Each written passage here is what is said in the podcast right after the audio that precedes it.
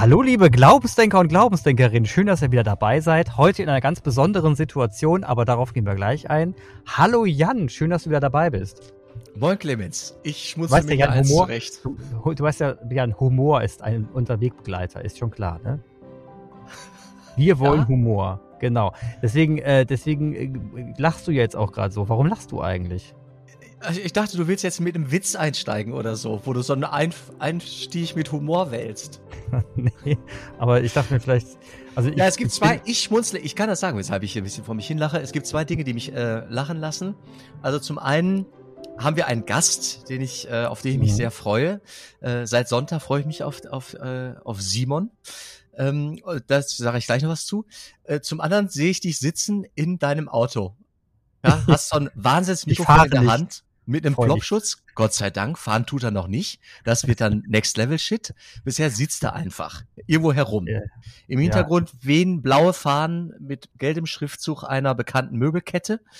Ähm, da sitzt er herum und ähm, hält sich ein Mikrofon vors Gesicht. Mit Plopschutz. Also wie gesagt, ich habe mein Mikrofon in der Hand. Das ist sehr schwer, dieses Podcast-Mikrofon. Ich sitze in der Tat im Auto, weil ich nicht schon wieder einen Termin absagen wollte und habe mir gedacht, verdammt normal, das kriege ich jetzt irgendwie zwischendurch hin. Und dann, ähm, wenn ich das so zwischendurch hinkriege, im Auto zu sitzen und mal einen Podcast zu machen, das wäre doch mal fantastisch. Es ist hervorragend. Es ist hervorragend. Setzt mich ein bisschen unter Druck. Glaub nicht, dass ich das auch irgendwann tue, Kollege.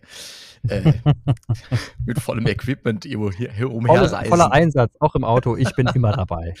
So, jetzt aber, ähm, äh, lieber Simon, geil, dass du der Dritte im Bunde bist heute Morgen. Ähm, wir haben uns am Sonntag bei einer Taufe wieder getroffen nach längerer Zeit. Das Kind deiner Mitbewohnerin ist jetzt ein Christenkind. Es war ein Fest. Ähm, du ähm, hast neben mir gesessen. Wir haben hinterher ein bisschen gefeiert, waren richtig in der Gaststätte. Und da habe ich gedacht, ach, geiler Typ eigentlich ähm, der ruht in sich, so erlebe ich dich irgendwie, was bei deiner Biografie meiner Meinung nach auch ein Wunder ist. Denn irgendwie, wenn du von deinem Leben erzählst, und das magst du gleich gerne ein bisschen tun, das ist schon auch eine, eine Wildwasserfahrt, finde ich. Ja, sehr geil, sehr bunt, sehr abwechslungsreich. Ich, ähm, so habe ich auch dem Clemens Werbung gemacht. Hab gesagt, boah, wir, ich kenne da jemanden, der passt hier gut mal rein. Und es ist toll, dass das jetzt so spontan klappt heute Morgen, dass der Clemens da sogar sein Equipment mitnimmt. Es ehrt dich, Clemens. Aber es ist ja. wie, es ist wie Stand-up-Comedy. Ich habe keine Ahnung, was passiert. Ne? Am ja, Ende das ist geil. am Ende werde ich glücklich sein. Aber die Frage ist jetzt eigentlich, was ist denn die große Überschrift? Also was ist das Thema? Oder ist das sogar das Thema, das heute sich, das jetzt einfach entstehen wird? Ist ein Thema gar kein Thema, sondern wir nee, ich glaube, ich glaube, unser, ich glaube, unser Titel ist das Thema Glaubensdenken, den Glauben denken. Und ich meine, ähm, Simon, wenn ich dich richtig verstanden habe, dann hast du schon einige Wolten in diesem Denken hinter dir. Und deswegen glaube ich, dass du gut hier reinpasst. Und jetzt sollst du das Wort haben. Äh, vielleicht stellst du dich selber gerade vor ein bisschen. Ja, also mein Name ist Simon Rodriguez. Ich bin in einem Alter, wo man immer kurz überlegen muss, wie alt man der. Ich bin 39 geworden jetzt, genau. Ähm, und äh, ich äh, wohne in Dorsten. Meine Familie stammt auch äh, halb von hier, halb aus Südspanien. Und ähm, ja, aktuell arbeite ich als äh, professioneller Wertschätzer in Schulen und ähm, außerdem als Kung-Fu-Lehrer.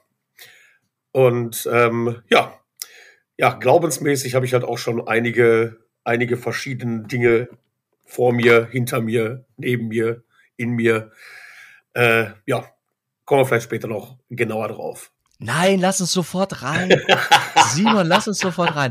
Weißt du, das ist, also noch einmal, ich erlebe dich als jemand, der in sich ruht. Und ich weiß aber, dass du unfassbar viel schon getan und gemacht hast und dass du auch ein, ja, irgendwie praktizierender Glaubender bist. Du bist also mit Gott im Kontakt in der, mit der Transzendenz per Du, sag ich mal.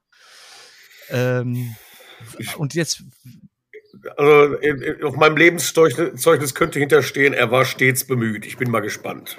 Ja. Vielleicht, vielleicht, erzählst du, wo du herkommst, glaubensmäßig. Also was ist deine Ursprungskirche oder was ist deine ähm, Ursprungswurzel? Ähm, ja, geboren und äh, aufgewachsen bin ich ähm, in die und in der Neuapostolischen Kirche hier in Dorsten. Und der gehört auch noch ein Großteil meiner Familie an. Die äh, Geschwister meiner Großmutter, also die Brüder meiner Großmutter, die waren auch ähm, alle Amtsträger in dieser Kirche. Das sind ja Laienprediger, also äh, keiner von denen irgendwie studierter Theologe.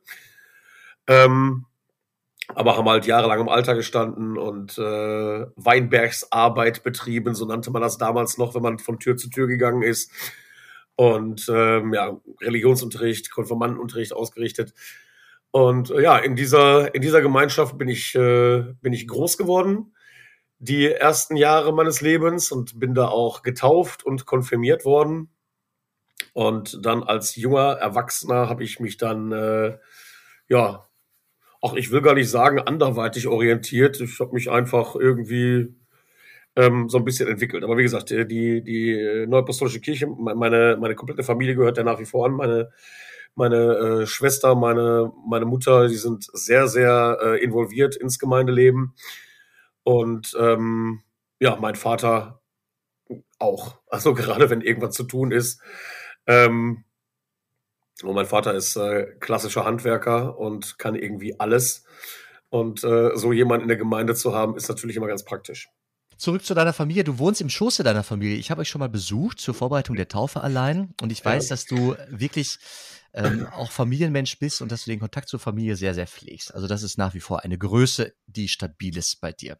Ja, also wenn ich, äh, wenn, wenn ich auf meine Terrasse äh, heraustrete, dann äh, dann schaue ich mir mein Elternhaus an. Ich, also allzu weit bin ich nicht gekommen. Ähm, mein Elternhaus steht halt hier in der Mitte. Meine Eltern wohnen oben. Äh, unten drunter wohnt noch meine Großmutter. Die ist mittlerweile 94 Jahre alt. Mein Großvater ist vor 13 Jahren gestorben. Der hatte aber auch gewohnt, natürlich. Und ähm, in dem Haus direkt äh, daneben auf der linken Seite wohnt mein Bruder mit seiner Familie, also mit seiner Frau und den beiden Kindern. Und äh, ja, das, das Haus auf der anderen Seite, ähm, das haben halt meine Schwester und ich gekauft. Und ähm, äh, ja, bis meine Schwester Mutter geworden ist, hat sie mit ihrem Mann auch hier gelebt im Haus. Jetzt ist sie aber äh, weggezogen, allerdings nicht weit weg, nur 150 Meter die Straße runter in das Haus äh, seiner Großeltern. Und ja, ich wohne hier zusammen mit äh, meiner Mitbewohnerin jetzt seit vier Jahren. Auch äh, übrigens eine, eine geile Wiki. Also das muss ich sagen, hätte ich selber Spaß dran. So, und jetzt hast du gesagt, du hast dich, als du 19 warst, irgendwie selbst, also du hast dich ein bisschen im Erwachsenwerden neu orientiert und umgeschaut im Glauben. Ähm, ja, ich hatte, ähm, ich meine, als junger Mensch, gerade wenn man so in so eine, ähm, in so eine aktive Gemeinde involviert ist, wie ich es dann halt auch war, ähm, das war immer, ja, das war so ein Schwert mit zwei Schneiden, ne? ähm, als, als Jugendlicher äh, sonntags morgens aufstehen, um um in den Gottesdienst zu gehen äh, das sind halt nicht immer die Prioritäten, die man so setzt als junger Mensch, nicht wahr? Ähm, auch wenn man sich da gut aufgenommen fühlt und auch wenn man, wenn man ein, äh, wenn man ein gutes Verhältnis zu seinem Glauben und ein gutes Verhältnis auch zu Gott hat. Ähm, aber ich habe mich da ein bisschen mehr einspannen lassen. Also ich habe auch da äh, aktiv in der Jugendarbeit mitgemacht. Und äh, gerade als wir wir haben früher haben wir noch zu Gelsenkirchen gehört und dann haben wir, sind wir irgendwann äh, aus, aus Gründen äh, dem Bezirk Dienstlaken zugeordnet worden und die hatten eine sehr, sehr aktive äh, Jugendarbeit da vor Ort und ein sehr aktives Jugendgremium, dessen Teil ich dann war. Ähm, aber ich hatte halt mit, ähm, mit, mit, mit vielem, was die, was die christliche Lehre so hergibt, hatte ich so meine persönlichen Probleme. Ganz besonders, äh, ist ja ganz besonders. Ich, ich, hatte, ich hatte immer meine Verständnisprobleme ähm, wieso muss Gott Mensch werden und sterben, um die Sündenvergebung äh, für die Menschen irgendwie fähig oder möglich machen zu können, wenn er doch allmächtig ist. Und dann habe ich mich anderweitig orientiert und wenn man sich hierzulande anderweitig orientieren möchte ähm, oder auch mit, mit seinem Freundes- und Bekanntenkreis darüber spricht, sich anderweitig zu orientieren, dann landet man zuallererst immer bei äh, bei buddhistischen Lehren etc. Und ähm, da habe ich mich auch so ein bisschen reingelesen in die ganze Thematik. Und ähm, was die Spiritualität dessen angeht, lag mir das schon. Aber ähm, naja, ich bin, ich bin doch ein Fan, möchte ich sagen, des Eingottglaubens. Und deswegen ähm, hat mir das halt nichts gegeben, mal abgesehen davon, dass es auch äh, ja, mit mir persönlich und meiner, meiner Sozialisation auch nicht so viele Schnittpunkte gab, dass ich mich da irgendwie hätte zu Hause fühlen können, so wie ich das halt in der vorherigen Gemeinde tat und tun konnte. Und ähm, zu der Zeit habe ich, äh, ich habe nicht nur kirchliche, ich habe also ich habe nicht nur für die für die evangelische Kirche Jugendarbeit gemacht, äh, für die apostolische Kirche, Entschuldigung, ähm, sondern auch für die evangelische Kirche, also schon äh, beruflich. Ich habe neben der Schule immer immer gearbeitet und ich habe damals äh, angefangen in dem Jugendheim zu arbeiten, das ich selber als Jugendlicher viel besucht habe hier äh, in Hervesdorsten und das wurde halt ähm, von der evangelischen Kirche betrieben damals noch und ähm, besucht wurde dieses Jugendheim aber ausschließlich von türkischen und arabischstämmigen Jugendlichen. Und da habe ich das erste Mal Kontakt gekriegt zum Islam. Ähm, ähm, ich kann es jetzt auch verraten, dem ich dann auch irgendwann äh, zugehörig wurde. Ähm, und das ist etwas, was mir viele Muslime manchmal scherzhaft, manchmal sehr, sehr ernst sagen, es ist ein Wunder, dass ich erst die Muslime und dann den Islam kennengelernt habe und trotzdem diesen Glauben für mich so entdeckt habe. Ja, und äh, da ich halt für die evangelische Kirche arbeitete da, ähm, war es so, dass die, dass die, äh, die Kinder, vor allem die Jungs, haben sehr, sehr viel von mir zu Hause erzählt. Und ähm, das hat die Mütter sehr nervös gemacht, weil ähm, ich doch offensichtlich einen recht großen na, Einfluss möchte ich gar nicht sagen, aber mein Wort hat ein gewisses Gewicht bei den jungen Menschen. Und ähm, die, die, einige Mütter waren besorgt, dass ich so eine Art Guerilla-Missionar sei, ähm, der dann versuchen würde, die, die Kinder da zu christianisieren. Und dann sind die ihren Männern so lange auf den Zeiger gegangen, bis die irgendwann gesagt haben, gut, wir laden den mal zu uns ein und ähm, und fühlen dem mal auf den Zahn. Ja. Und äh, ja, dann kriegte ich eine Einladung. Ich dachte, ich wäre bei einer Familie zum Essen eingeladen. Haben mir gesagt, ach, das ist doch schön, das ist mal ein schöner Einstieg auch. Äh, zeigt ja auch, dass meine Arbeit hier ähm, ja auf fruchtbaren Boden gefallen ist. Und ähm, dann machte ich die Tür auf und wurde dann ins, äh, ins Wohnzimmer geführt. Und im Wohnzimmer saßen acht Väter und blickten mich alle skeptisch bis finster an. Ich habe gedacht, ach du liebe Güte, wo bin ich denn jetzt hier reingeraten? Jetzt möchte ich kurz mit unseren Zuhörern aber äh, etwas von dir beschreiben. Also wenn du in so eine Gesellschaft hereingerätst, dann, äh, also du bist ein Mann und du bringst auch viel Person mit. Du bist stattlich gebaut und ähm, bist mit deiner du hast es vorhin schon eingeleitet, Kung-Fu-Karriere und deinem Wissen über deinen, deinen Körper. Also du bist, hast ein selbstbewusstes Auftreten. Das schreibe ich dir zu. Und das finde ich äh, wichtig, wenn die Hörer, Hörerinnen gerade sich diese Situation vorstellen. Also du trittst jetzt in diesen Raum und da sitzen acht Väter, die dich ein bisschen finster an, anschauen. Ja. Ja. Ähm, aber nur zuerst, der, der Gastgeber, also der, der Hausherr, war äh, von Anfang an sehr, sehr freundlich, hat ähm, ein, ein sehr, sehr freundlicher Mann, der sehr, sehr viel lächelt und äh, in einer sehr sanften Stimme immer spricht. Und ähm, ja, dann äh, wurden wir da, also das war, das war für mich das erste Mal so ein bisschen befremdlich, weil die, ähm, die Mütter waren auch alle da, die waren allerdings, die saßen alle in der Küche zusammen und sprachen da und kamen dann halt zwischendurch und brachten uns Dinge. Und ähm, also sehr, sehr äh, traditionell dörfisch geprägtes äh, äh, Rollenverständnis. Und ähm, ja, wir saßen halt den Abend zusammen, es äh, wurde gegessen, es wurde Tee getrunken, literweise schwarzen Tee. Ich habe noch nie so viel schwarzen Tee getrunken wie an dem Abend. Ähm, und äh, ja, dann wurde halt auch viel, viel geredet, so über, über die Arbeit, die wir so machen, so, über, dann haben wir über, die, über einzelne von Jugendlichen uns unterhalten. Und ähm, ja, dann wurde das, äh, da wurde die Thematik zunehmend religiöser. Und ähm, ja, den wurde, den, den, den wurde dann klar, okay, äh, ich, ich habe äh, ähm, ich hab ein Verhältnis zu Gott und ich bin ein gläubiger Mensch, aber dass das niemand, dass das nichts ist, was ich jetzt, äh, ähm, was ich ungefragt mit jemandem thematisiere und was ich schon gar niemandem irgendwie äh, äh aufzwänge oder, äh, oder am laufenden Bande mit dem Thema anfange, etc.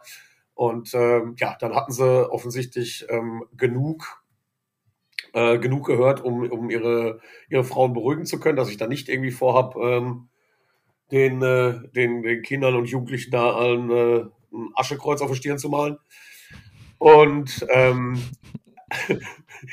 ja, dann am Ende vom Abend, äh, also der Abend neigte sich dem Ende zu, ist das schon echt spät geworden. Und äh, kurz bevor ich dann äh, nach Hause fuhr, sagte dann der Vater, also der, der Hausherr, sagte, Simon, ähm, ich habe hier eine spontane Idee. Hättest du nicht Lust, nächste Woche mit uns nach Istanbul zu fliegen für fünf Tage? Ähm, die Fastenzeit bricht jetzt mal, also der Ramadan bricht an bei uns und ähm, ja, wir, wir fahren dieses Jahr, äh, wir, wir wollten eigentlich nach Mekka fahren dieses Jahr, aber das, das äh, klappt aus Gründen nicht und deshalb wollen wir halt so eine, so eine Alternativtour äh, machen und wir fahren zusammen nach Istanbul. Hast nicht Lust mitzukommen? Und ich bin niemand, das ist eine Sache, die, die bereue ich eigentlich. Das hätte ich, hätte ich viel, viel früher in meinem Leben mit anfangen sollen, aber ich bin niemand, der mit wildfremden Menschen in ein wildfremdes Land fährt. Ähm, ich fahre schon nicht mit bekannten Menschen in bekannte Länder. Also ich bin, ich, ich, ich habe ich hab immer, habe ich habe ein gewisses Fernweh und eine äh, auch, auch Reiselust. Aber äh, ich hätte zum Beispiel auch tierisch gerne irgendwie ein Auslandsjahr gemacht oder, oder zumindest mal einen Schüleraustausch oder so Geschichten, aber ich habe mich das nie getraut. Und ähm, ja, als ich das dann gefragt wurde, war mein erster Gedanke natürlich auf keinen Fall. Und noch bevor ich diesen Gedanken richtig fassen konnte, sagte mein Mund, ja, klar, gerne. Und dann saß ich hinter auf, im, im, Auto und hatte, ich weiß noch, wie ich, das, wie ich das Lenkrad in der Hand hatte. Und mir, ja, klar, gerne. Ja, bist du bekloppt geworden? Ja, klar, gerne. Wieso, was zum, wer, welcher Deibel hatte ich denn da geritten, dass du das gesagt hast? Und dann bin ich wirklich kopfschüttelnd nach Hause gefahren. Ach du dicken Vater, wie komme ich denn jetzt aus der Nummer wieder raus? Ähm, ja, aber da war nichts mit rauskommen. Am nächsten Tarif, der mich an sagte, er hätte die Flüge gebucht und äh, ja dann bin ich ein paar Tage später mit denen dann ähm, im, äh, zu Beginn des Ramadans nach Istanbul geflogen.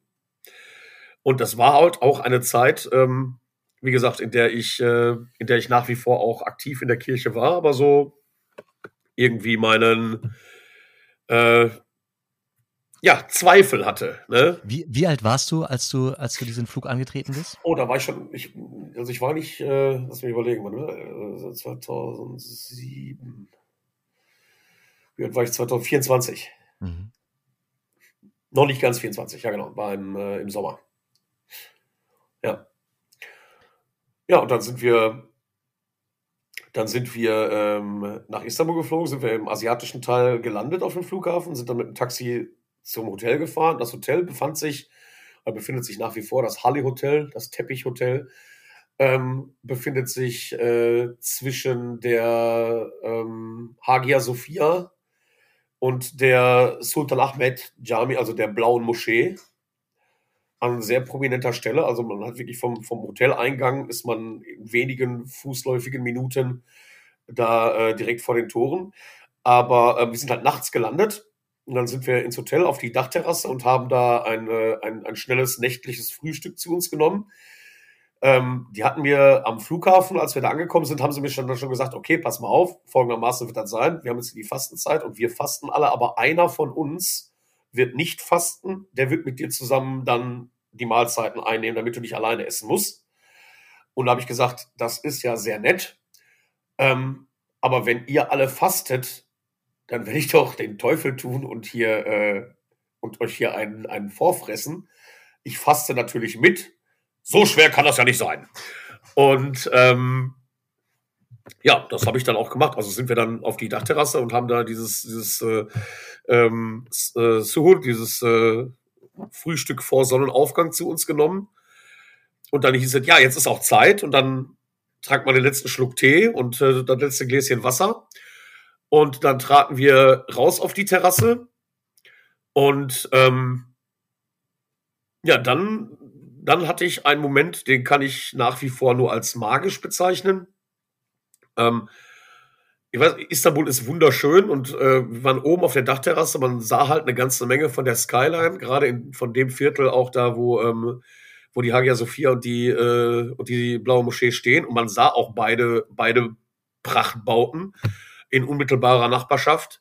Und dann, ähm, ja, dann kam so der Morgengrauen und in dem Moment hörte ich dann meinen allerersten Gebetsruf. Ah, krass. Und jetzt in dem Moment, wo ich das erzähle, kriege ich eine Gänsehaut, weil das ein Moment ist, der sich, der sich so in meine Netzhaut und in meine Seele eingebrannt hat. Ähm, weil es stieg so ein großer Vogelschwarm auf, als das anfing, und dann, dann fing halt die eine Moschee an und die andere zog nach, und dann hörte man so nacheinander, auch im Umfeld, das sind ja keine Ahnung, tausend Moscheen irgendwie pro Quadratmeter.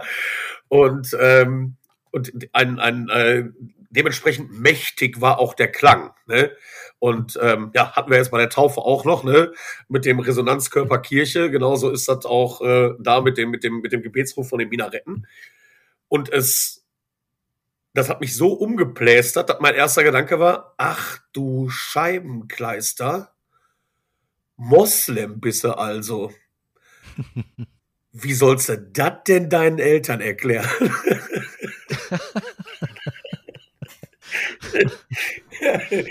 Mal ein Outing der anderen Art.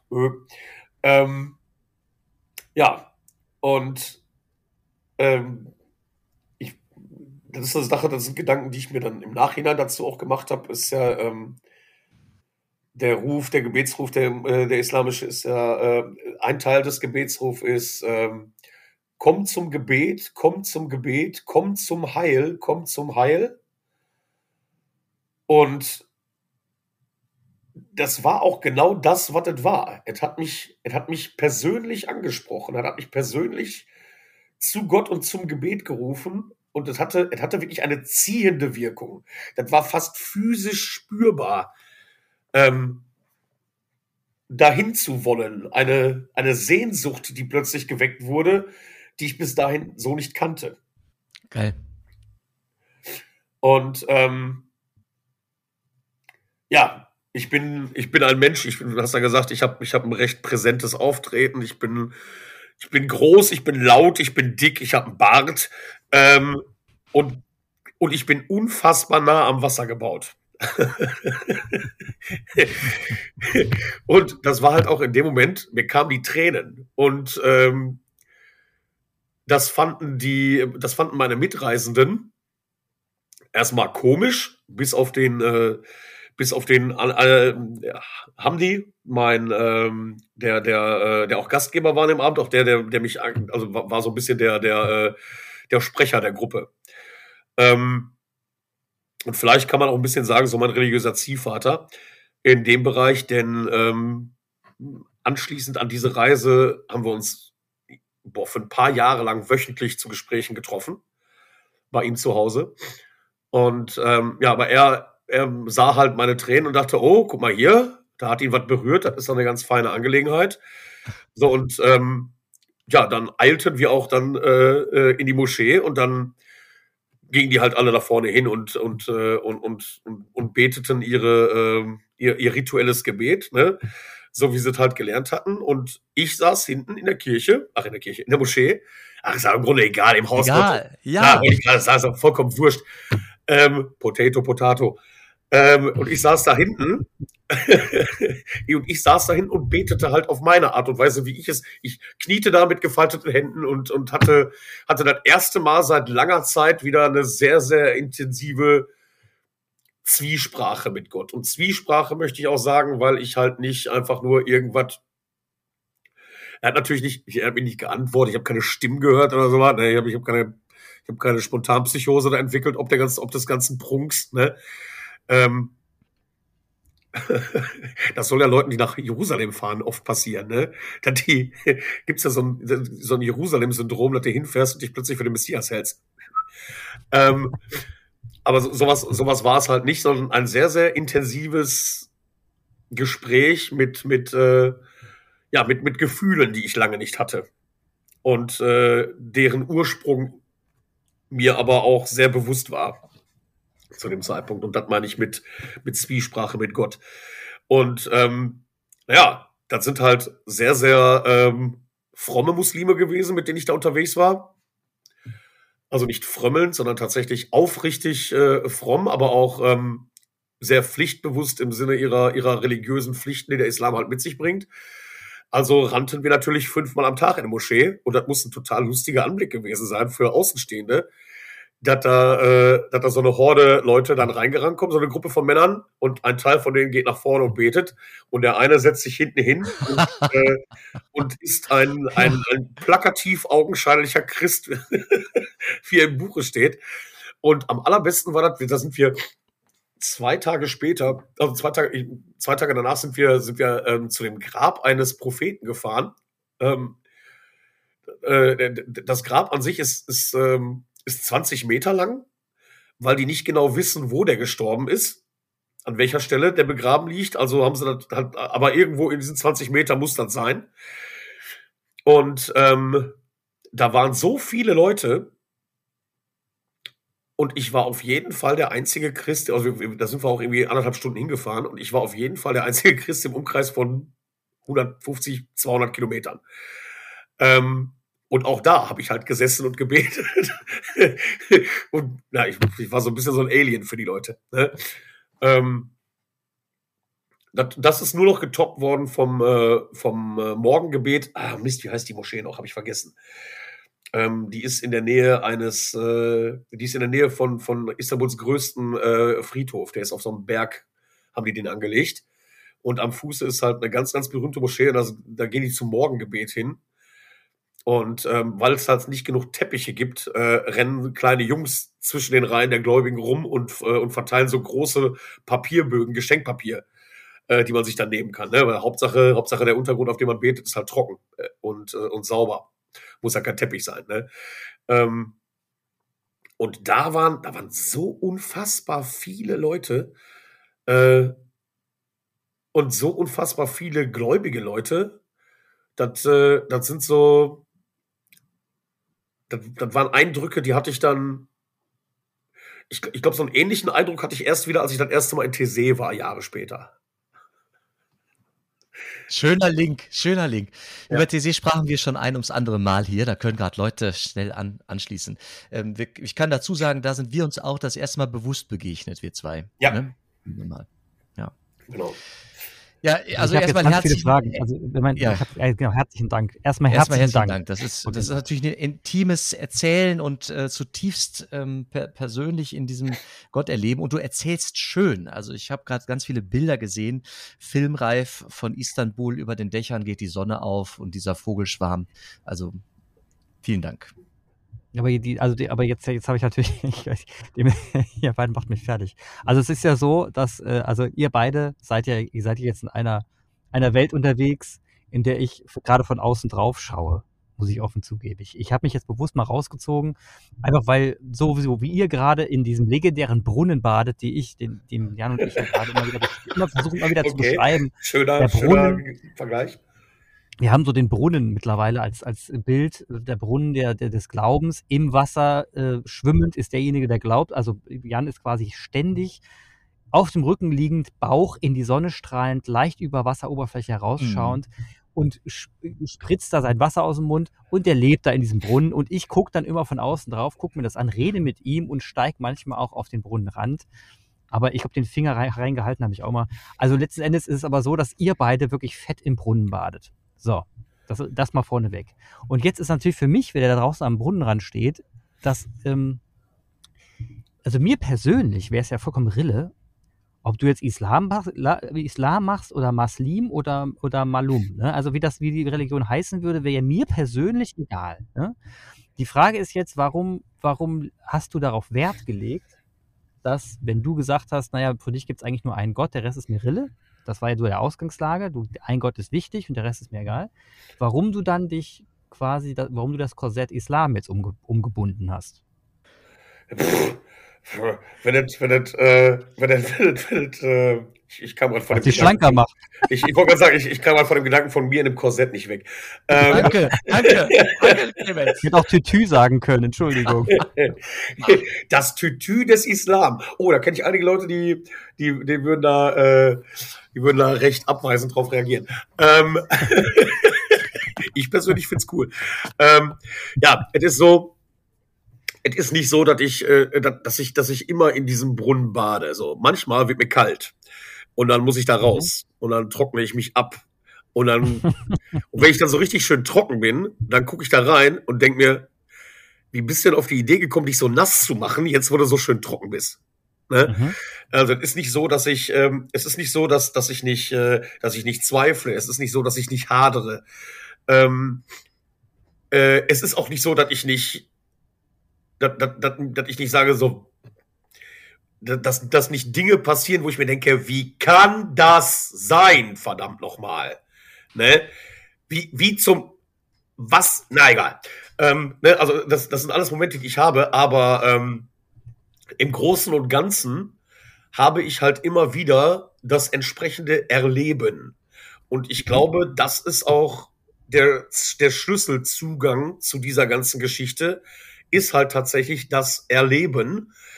Das Einzige, was man auf rationaler Ebene dazu beitragen kann, ist zu sagen, okay, ähm, ich zweifle, also bin ich.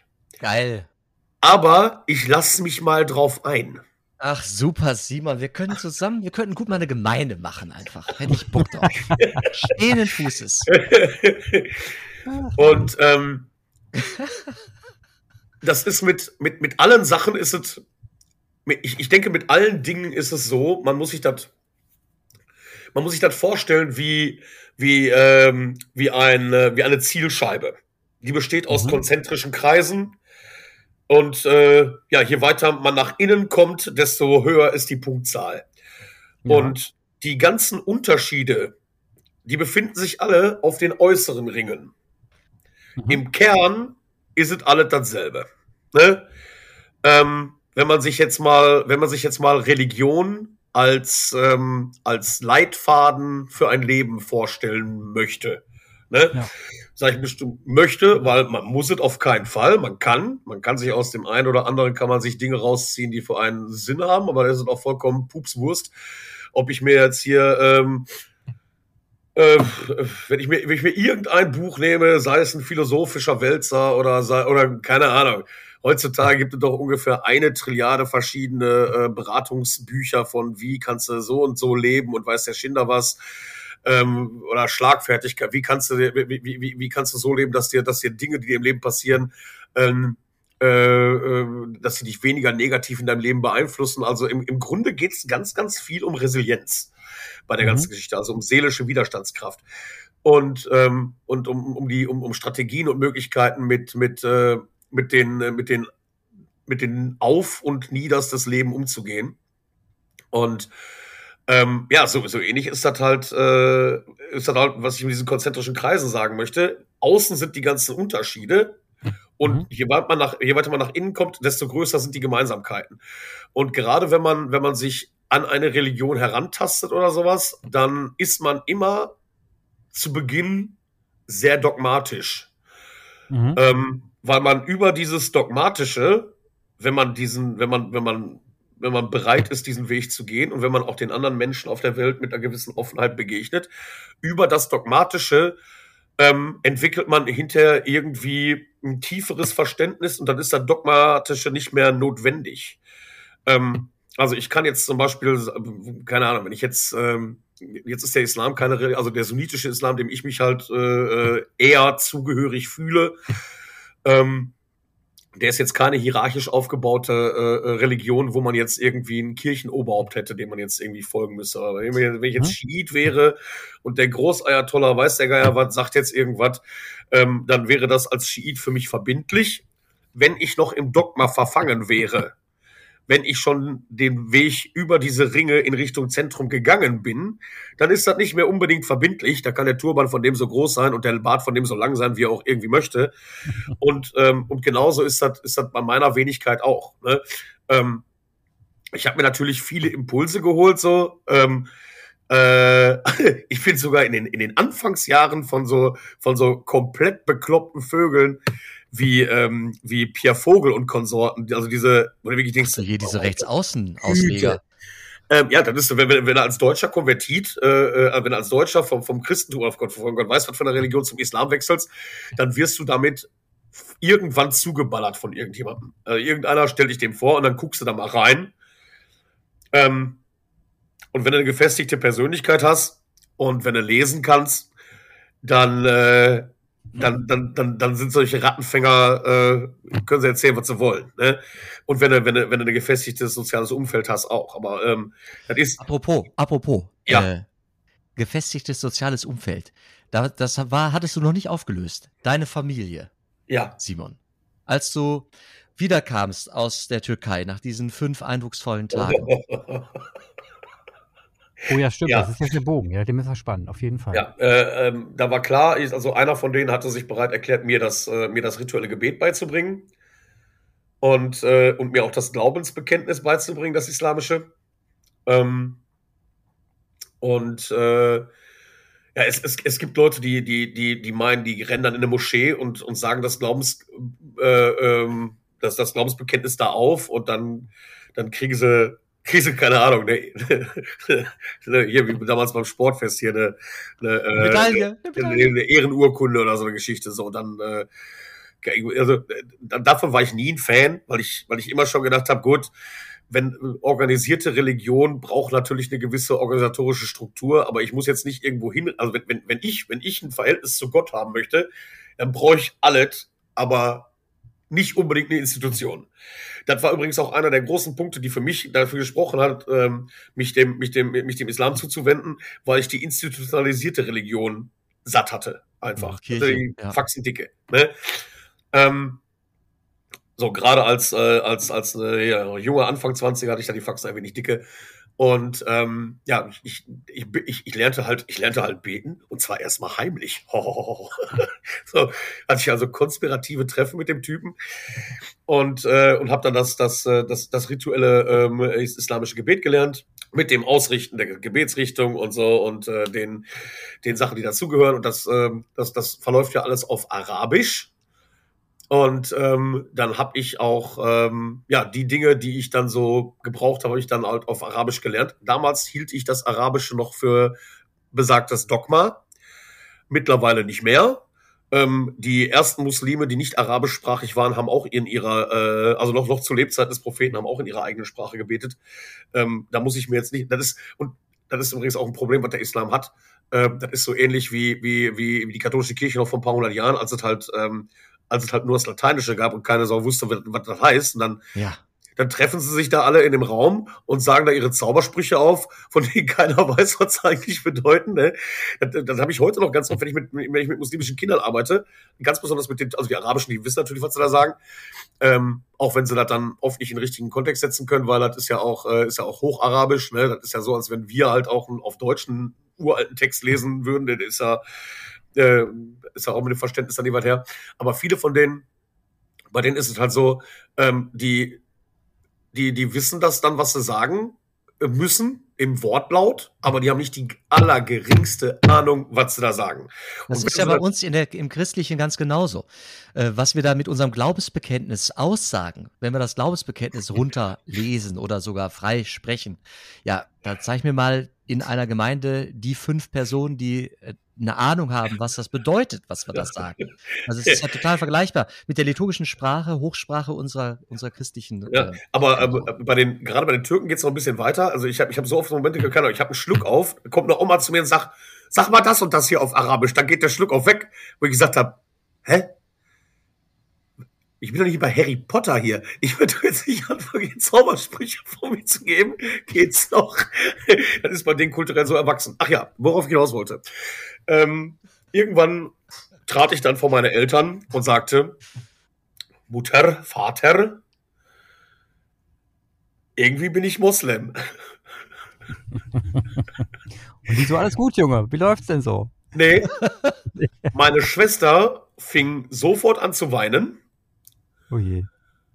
Meine, ähm, meine Mutter hatte Angst, dass ich mich jetzt irgendwie ähm, zukünftig nicht mehr mit ungläubigem Pack abgeben möchte und mit der Familie breche.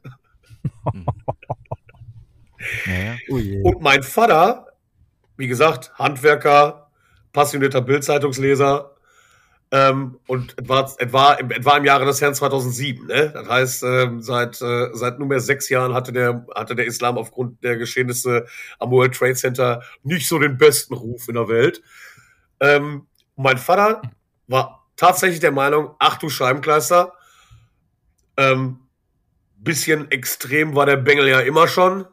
Jetzt hat er sich endlich, das, jetzt hat er sich endlich das Fundament geholt, um vollkommen abdrehen zu können und sagte, und sagte, hielt mir seinen, hielt mir seinen, seinen dicken Schreinerfinger vor die Nase und sagte, wenn du irgendwie radikal wirst und irgendwelche Anschläge machst oder sowas, bin ich der allererste, der dich bestraft. Und ich gesagt habe, Alter.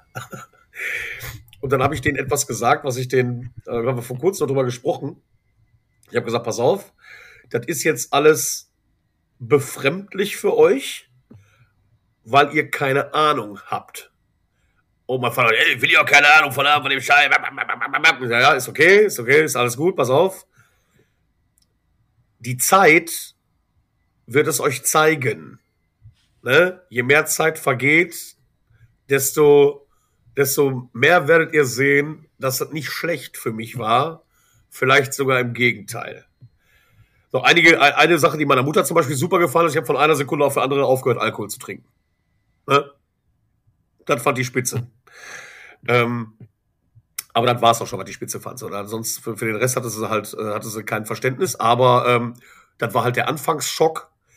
Ähm, ich kriege nach wie vor von meiner Mutter total süße Karten zum Zuckerfest. Ach, schön. Ah, das ist aber lieb. Ja. Ja.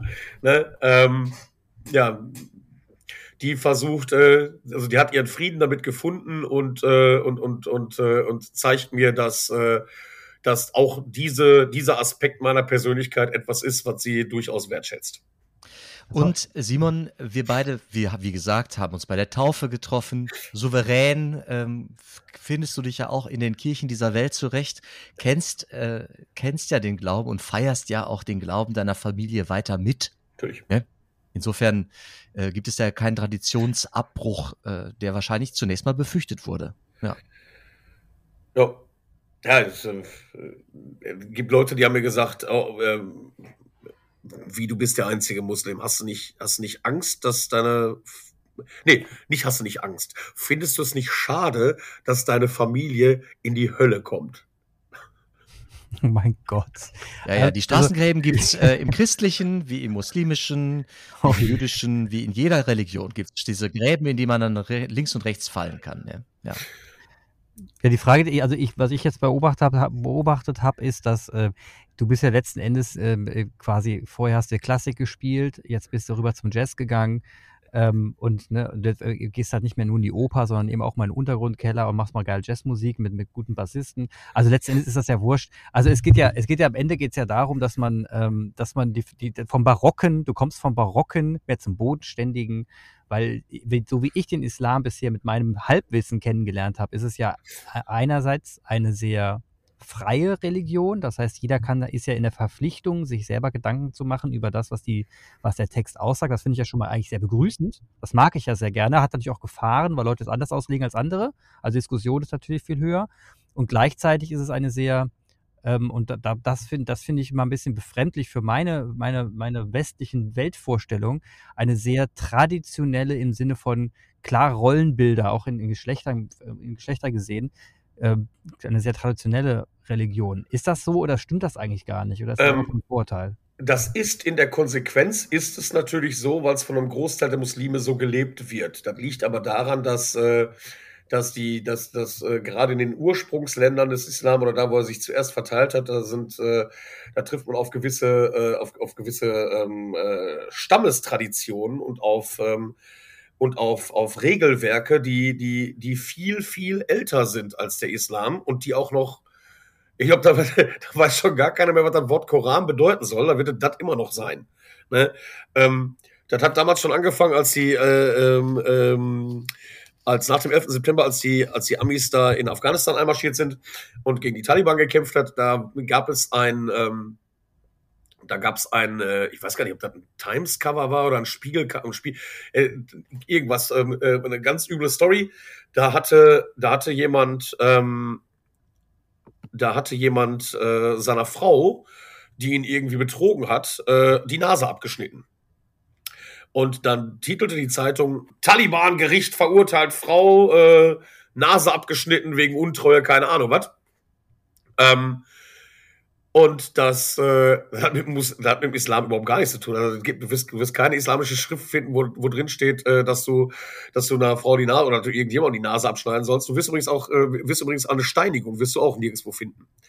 Ähm, ich wollte gerade sagen, also ich meine, wir Hexenverbrennung stand, glaube ich, auch nicht in der Bibel. Also was, was. Ja, ähm, nicht unbedingt. Ähm, aber ähm, äh, äh, dass man, dass man, dass man seiner untreuen Frau die Nase ähm, äh, abschneidet, das ist pashtunisches Stammesgesetz. Das kommt aus dem Pashtun Valley. Da steht drin, wenn eine Frau dich, dich betrogen hat, hat sie die Nase geklaut, also klaue ihr ihre. Ähm, ne? Und gerade dieses, dieses traditionelle Frauenbild das, ähm, und das ist eine Sache, das mache ich in meiner Pädagogik auch. Wenn ich, ähm, ja. wenn, wenn ich, äh, wie gesagt, als Kung Fu-Lehrer arbeite ich sehr, sehr viel mit, äh, mit gewalttätigen Jugendlichen, auch mit aggressiven Jugendlichen. Und ähm, was ich da überhaupt nicht mache, erstmal, weil es nicht authentisch ist, äh, was meine Person angeht, aber zweitens, weil ich das für absoluten Bullshit halte, ist da mit, äh, mit gewaltfreier Kommunikation. Also, hallo, ich bin der Simon, lass uns mal über unsere Gefühle sprechen und bla. Ähm, das Kappes, wenn ich mit so einer, wenn ich mit so einer Gruppe arbeite, mache ich erstmal klar, dass ich in deren Wertesystem voll die Nummer bin. Das heißt, ich bin auf jeden Fall der, der jeden einzelnen von denen umklatschen kann, wenn er Bock hat. Ähm, und ich, ich lasse die dann auch ausprobieren. Ich lasse mir zum Beispiel, ich pack mir, ich pack, guck mir den stärksten raus und dann darf der mir einmal so feste wie er kann in Magen boxen. Das interessiert mich überhaupt gar nicht. Ne? Ähm, und das ist etwas, das, das schafft erstmal Eindruck und das, das, das hebt mich auf deren Werte, bei deren, in deren Wertesystem hebt mich das auf eine, auf eine, auf eine recht hohe Stufe. Und von dieser, von dieser, äh, von dieser Position aus kann ich diesen ganzen kruden patriarchalischen Kack dann von innen kaputt machen. Das heißt, am fünften, im fünften Termin komme ich plötzlich mit lackierten Fußnägeln und dann siehst du denen, wie, die, wie denen die Synapsen aus ihrer Birne rausspringen, weil, Moment mal, wieso hat der krasse Typ Wieso hat der lackierte Fußnägel? Wieso hast du lackierte Fußnägel? Und wenn ich dann so sagen wie, äh, weil es wunderschön aussieht. den zu zeigen, es gibt nicht nur schwarz und weiß, es gibt 100.000 Grautöne, aber die sind alle langweilig. Kunterbunt ist viel, viel besser. Ne? Mhm. Ähm, das passt halt. Und genauso mache ich das, genauso mache ich das, mache ich das in, in, in Diskussionen mit Muslimen auch. Ich sage, äh, meine Frau hat gefälligst zu Hause zu bleiben, bla. Ich meine, da, da, da traut sich heutzutage schon zum Glück auch nicht mal in dem, bei denen irgendeiner zu sagen, nicht mal unter denen oder so, ne? Ähm, aber äh, ganz besonders bei jungen Menschen, ich dann, wenn ich später verheiratet bin, dann soll meine Frau zu Hause bleiben bei den Kindern. Bei uns ist das so. Bei uns gehen die Frauen nicht arbeiten. Da sage ich, das ist mit Abstand der größte Blödsinn, den ich je gehört habe. Wer war denn die erste Muslima auf diesem Planeten? Und dann wird es heißen, ähm, ähm, äh, äh, äh, ne? und manche wissen dann, ne, das war Khadija, Mohammeds erste Frau. Und wo haben die beiden sich kennengelernt? Ja, bei ihr in der Firma, die war die Chefin. Er war ihr Karawanenführer. Ne? Das, wenn, man das auf heute über, wenn, man das auf, wenn man das auf heute übertragen würde, die wäre Chefin von einer Speditionsgesellschaft gewesen und er ihr Brummifahrer. mit einem riesigen Abstand an, an Lebensjahren. Ne? Und sie hat ihn klar gemacht, nie umgekehrt. So, und da, das sind so Klamotten, das muss man denen aber auch, wenn die, wenn die, wenn, wenn die, wenn die, wenn die, äh, wenn die, wenn die Stammestradition und, äh, und, und äh, ja, vor allem dörfische Kultur. Wenn die das mit Religion verwechseln, dann liebe ich das, den da durch die Nase zu ziehen, weil das ist es nicht. Dann wird dem auch nicht gerecht. Ne? Ja, das, das, ist der das, Punkt. Das, das begrenzt die ganze Geschichte. Das, das, das, äh, das, hast, das, das, hast du schön beschrieben, ja. Das verstümmelt, die, die verstümmeln damit ihre eigene Religion. Und die weißt so du was? vielfältig ist, das kann man sich gar nicht vorstellen. Ja, mhm. und das ist schade, dass ich mir das auch nicht vorstellen kann, weil ich so wenig weiß. Ne? Deswegen bin ich immer bereichert, wenn so, wir uns da mal so. treffen. Und es ist ja nicht so, das will ich auch nochmal als äh, Priester dieser katholischen Kirche sagen, dass die katholische Kirche oder dass die christliche Religion an der Stelle unfassbar viel weiter wäre. Das, wollte ich gerade sagen. Also, also Frauen in der katholischen üblich, Kirche ja äh, gerade in der katholischen, muss man feststellen, äh, sind nach wie vor benachteiligt. Ja, und im Kirchenrecht wirklich minder gestellt. Und das ist äh, immer noch im Jahre 2022 äh, ein, ein Faktum, der unfassbar wirkmächtig ist, wenn man sich die Hierarchen äh, in der Kirche anschaut. Also, es ist ein Traum, also es ist ein Traum, euch beide da zu sehen. Also ich meine, er ist ja quasi der Gegenspieler von dir, Jan. Ja, wenn man ihn so betrachtet, ne, ja. er ist quasi, das ist ja Wahnsinn. Also du, du schlank, eher, eher, äh, sagen wir mal, kräftig. du kein Bart, eher Bart. Weißt du, du ein bisschen leiser mit der Stimme, er hat eine rauchige, laute Stimme. Ihr seid so geil. Das ist ja eine, eine das ist ja wirklich wie ein Hammer, ihr beiden da. Also ich mach Ja, das macht auch Spaß. Das ist ich, immer guck, da- guck da gerade rein, denke mir so, Ja. ein, ein Wahnsinn. Also es macht wirklich Spaß, mit euch beiden zu reden. Also vor allem, vor allem die Geschichte von Simon zu hören. Ähm, jetzt, haben wir, jetzt haben wir über das Thema Geschlechter geredet, alles klar, das haben wir jetzt irgendwo eingeordnet, damit, damit bin ich jetzt wieder beruhigt. Wir haben über das Thema ähm, Freiheit im Glauben gesprochen. Freiheit. Also mal, bei der katholischen Kirche ganz stark, bei der evangelischen Kirche ein bisschen weniger. Ist es ja so, dass man ja schon, weil du gesagt hast, Institu institutionelle Religion, ähm, dass man da etwas, sagen wir mal, steifer von, vonstatten geht derzeit in der Masse. Das heißt, man folgt einem Papst, man folgt irgendwie dem, ähm, ja, das ist bei den Evangelischen vielleicht den, den Präsidenten. Wer sind das? Wie heißen die bei Evangelischen nochmal genau? Mein vergessen. Freund, das ist deine Kirche. Genau, das ist ja das Problem. Aber es, ich, du siehst mal, wie ich involviert bin. Also auf jeden Fall gibt es da auch irgendwelche Leute, die man, die man Synode. gern Es sind Synoden. Synode, Dankeschön. Synode. Und ähm, die, die Ausführung ähm, ist dann immer sehr, ja, eben sehr, sehr stark gebunden an, an ähm, in eine Richtung, in Richtung Kirche, in Richtung äh, Bibel, in Richtung, wie man sich zu verhalten hat. Das, und die Interpretation gibt der Pfarrer vor. So.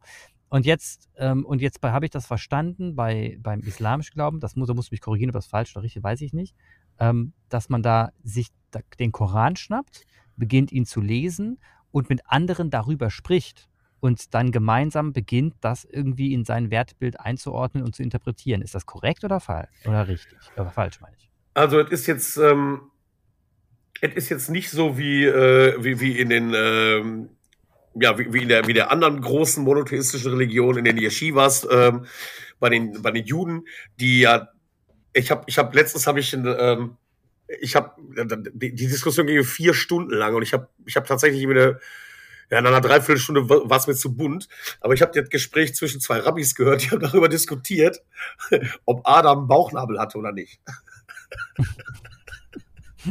Vier Stunden lang. ähm, ne? äh, ja, kann man tun. Ähm, aber ja, aber ähm, äh, ja, im Grunde ist es so. Also ähm, äh, der, der, der Text ist, man kann natürlich, man kann es machen wie mit allen Texten. Also ich habe ich hab schon, ich habe ich hab schon mit einem, äh, ich, ich habe mich mal mit einem älteren Herrn, naja, gestritten nicht, weil ich hab mir gedacht, gut, äh, dir dein Hack mir meins. Ähm, der hat gesagt, in der Hölle ist es genau so und so viel Grad warm. Ich sag, hm, krasse These, wie kommst du da drauf?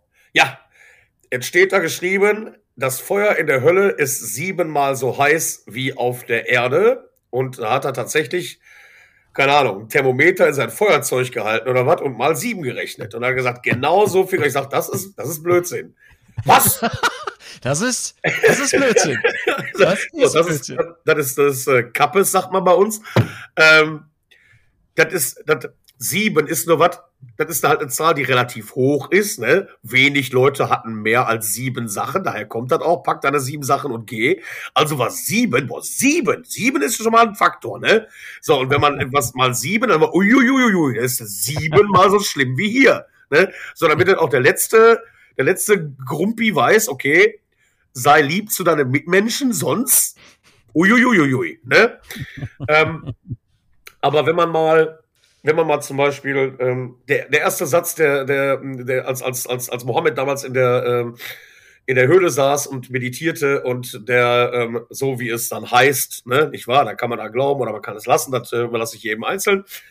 Ähm, ich möchte mich da noch mal festlegen, aber es hieß, äh, plötzlich erscheint ihm der Erzengel Michael und, äh, und verpasst ihm das erste, die, die erste, die erste Suche, also die, das, das, äh, der Koran, also die erste Suche des Koran ist ja nicht das allererste, was, was, äh, was herabgesandt wurde. Der ist ja, wenn man, wenn man als, als ich, als, als Christ, ne, mit dem, äh, mit, mit dem Verständnis der Heiligen Schrift, okay, ich schlag auf, Genesis, alles klar, da geht die Nummer los. Zap, zap, zap, zap, zap, zap, zap, zap, so, dann die Evangelien, zack, und irgendwann sind wir bei der Offenbarung des Johannes. Das ist chronologisch relativ eindeutig stringent. Ja, So, komponiert. Ja, Komponiert. komponiert, komponiert. Und dann packst du dir das erste Mal, dann nimmst du das erste Mal Koran zur Brust und denkst dir, Haben diese noch alle? Was ist denn das für ein Blödsinn? Das ist ja kreuz und quer und keine Ahnung was und weiß der Schinder was. Ähm, das ist halt keine Geschichte, sondern es sind halt tatsächlich, es sind, es sind inspirierende Texte und man muss sie auch immer in den Kontext ihrer Zeit setzen. Und das macht auch keiner. Ne? Ähm, niemand weiß, was, was der Unterschied ist zwischen, zwischen mechanischen und, und äh, äh, Suchen und denen, die in Medina äh, dann halt äh, entstanden sind. Ähm, und das war ja der, der, der ganze Koran ist ein Dialog. Das heißt, ähm, es ist etwas herabgesandt worden der Prophet hat das seinen Gläubigen erzählt und die Gläubigen haben dann auf eine bestimmte Art und Weise reagiert und daraufhin ist dann wieder etwas etwas herabgesandt worden, etwas verkündet worden und darauf ist auch wieder, das ist immer immer das ist ein Wechselspiel, das Call and Response, das ganze Ding. Und wenn man das nicht weiß und nicht weiß, in welchem Kontext äh, die Dinge dann gesagt worden sind, dann kann man natürlich auch, wie man das mit allen anderen Texten dieser Welt auch kann, kann man irgendwas aus dem Kontext reißen und sagen, ja, aber das steht da so und so geschrieben und deswegen äh, deswegen kommen alle Linkshänder in die Hölle oder weiß der Schinder was für ein Blödsinn. Ne? Und ähm, der, aller, der allererste Satz, der herabgesandt worden ist, ist äh, das war Lies. Der Engel sagte Lies. Und Mohammed sagte, ich kann nicht lesen. Er hieß Lies. tut mir, ich kann nicht lesen. Und dann soll er ihn gepackt und geschüttelt haben, gesagt haben, Lies! Lies im Namen deines Herrn, der erschuf. Er erschuf den Menschen aus einem Blutklumpen. Lies, denn dein Herr ist allgütig der, der mit dem Schreibrohr lehrt, lehrt den Menschen, was er nicht wusste. Und das ist, das ist eigentlich die Essenz des Ganzen. Der mit dem Schreibrohr lehrt, nicht mit dem Stock oder dem Knüppel oder dem Schwert oder keine Ahnung was, der dich lehrt, was du noch nicht wusstest.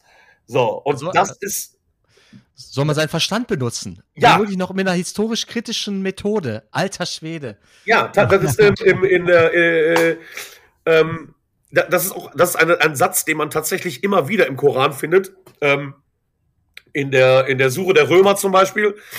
Äh, da steht drin, hierin liegen wahrlich Zeichen für ein Volk, das nachdenkt. Oder auch benutze deinen Verstand. Sappere Aude. Ne? Ja, ja. Wusste Mohammed schon. Ähm, ja. Und das steht da, das steht da also, immer und immer und immer und immer wieder drin. Und ja. trotzdem. Also, also ich habe es verstanden, also, also meiner Sicht erklärst du gerade, der Islam ist eine intellektuelle Religion. Ja, und, und hängt, also so, ich, ich interpretiere gerade nur, und hängt so ein bisschen die Leute ab, die gerade nicht, die, sagen wir mal, die, die, die, die in der Bildung jetzt nicht so hinterhergekommen sind. Ähm, Wäre gemein. Ja, wäre ja. wär, wär, wär gemein. Und da hat natürlich auch Anspruch auf Hygiene. Dafür braucht er Facilitatoren, so wie dich. Aber es war jahrelang in der katholischen Kirche ja genauso die Bibel. Das also stimmt, also nachdem die aus der mündlichen Tradition ins Schriftwerk gegangen ist, gab es ein Schriftwerk, das aber keiner lesen konnte, einfach weil keiner lesen konnte. Also gab es auf einmal die Leute, die diese Bibel lesen konnte, konnten, die irgendwie mhm. Priesterwesen sind oder irgendwie in den Orden äh, Bildung erhalten haben. Und da gab es auch ein Gefälle. Also das ist ja jetzt keine, das ist ja nichts Besonderes. Nee, das, das stimmt, ein, da hast du recht, das ist nichts Besonderes. Das Korrekt, ja. Ein Teil, der, ein Teil der Welt. Auf jeden Fall, Clemens, du hattest am Anfang gefragt, was, das, was der Titel sein könnte. Und ich habe gesagt, Glauben, Denken, das passt schon ganz gut für, für diese Folge hier. Ja, und das ich äh, freue mich gerade ein bisschen, Simon, weil du, weil du da fast auf, die, auf den Schlusspunkt gelandet bist. Also lies und benutz deinen Verstand und lies und schau. Es ist nicht der Rohrstock, sondern es ist Gott der will schreibt, mit dem Verstand zu fassen sein. Ja. ja, aber auch nicht nur mit dem Verstand. Wie gesagt, ich habe gesagt, das ist etwas, das, äh, dieses Gott erleben, mhm. da kann man sich mhm. mit dem Verstand halt nur drauf einlassen. Ne? Das heißt nicht, dass man nicht kritisch sein muss. Das heißt nicht, dass man nicht zweifelt. Das heißt nicht, dass man nicht auch mit dem Herrn ringt, wie es so schön heißt. Ne? Großartig, großartig, ja. ja. Aber ähm, äh, ja, lass dich drauf ein, lass dich inspirieren. Und und seine Inspiration für andere. So, das ist. Und am Ende und Ende des, und das, und das, und, wie du schon gesagt hast, das Ziel des Ganzen ist ja letzten Endes jetzt nicht den Koran zu lesen und die Bibel auswendig zu lernen, sondern am Ende etwas zu spüren, am Ende da irgendwo da zu sein, wo man sein will und so ein bisschen dieses, ähm, wie hat es mein Bruder formuliert, als er mir von TC berichtete, dass, dass, dass die Liebe transportiert wird mit, ein, mit, einer, mit einer unglaublichen Wucht, dass man das Gefühl hat, boah, das, das, ist, der, das ist der Key des Ganzen. Ja? Wir nennen es jetzt mal, und dahinter, dahinter dran nennen wir es jetzt mal irgendwie ein Gott, ein Allah oder wie, was auch immer da hinten dran steht, aber es ist am Ende die Liebe, die, wir die, die sich unglaublich verbreitet und gespürt wird, die Zuneigung zueinander und zur Natur und zur Welt. Ja, und, und zu sich selbst. Ich bin geliebt. Und, mir, und wie genau, heilsam. Ne? Wie heilsam. Genau. Du, und du Mensch bist da und du bist richtig. Und das ist ja, das, da wollen wir ja alle hin. Und ähm, wir verlieren uns dann immer so ein bisschen in, in genau, in Glaubens, Interpretation, Religionsinterpretation und wie hat der eine das andere gemeint, darum geht es ja überhaupt gar nicht, letzten Endes. Ne? Jeder hat versucht, es in Worte auszudrücken, keinem ist es perfekt gelungen und am Ende streiten sie nur um das nicht perfekt gelungene, anstatt darüber zu reden, was sie eigentlich ausdrücken wollten. Simon, ich danke dir ganz herzlich auf jeden Fall für deine Erzählung. Also ja, du hast vielen, vielen lieben Dank für die, An ja. äh, für die Einladung. Ja. Simon, es war mir ein Fest. Ne? Wie, sagt der, wie wird Jan jetzt sagen, ein inneres Blumenpflücken? Ja. Das würde ich genauso, das will ich genauso nochmal wiederholen. Ja, so ist es. Ja, Simon, mach Werbung äh, weiterhin für äh, unseren Podcast vielleicht und für, ja, äh, für die Transzendenz. Ja. Auf jeden ja. Fall. Will ich tun. Vielen Dank, vielen Dank, dass du da warst. Mach's gut. Ja, vielen Dank euch. Bis Schönen Tag noch. Ciao. Ciao.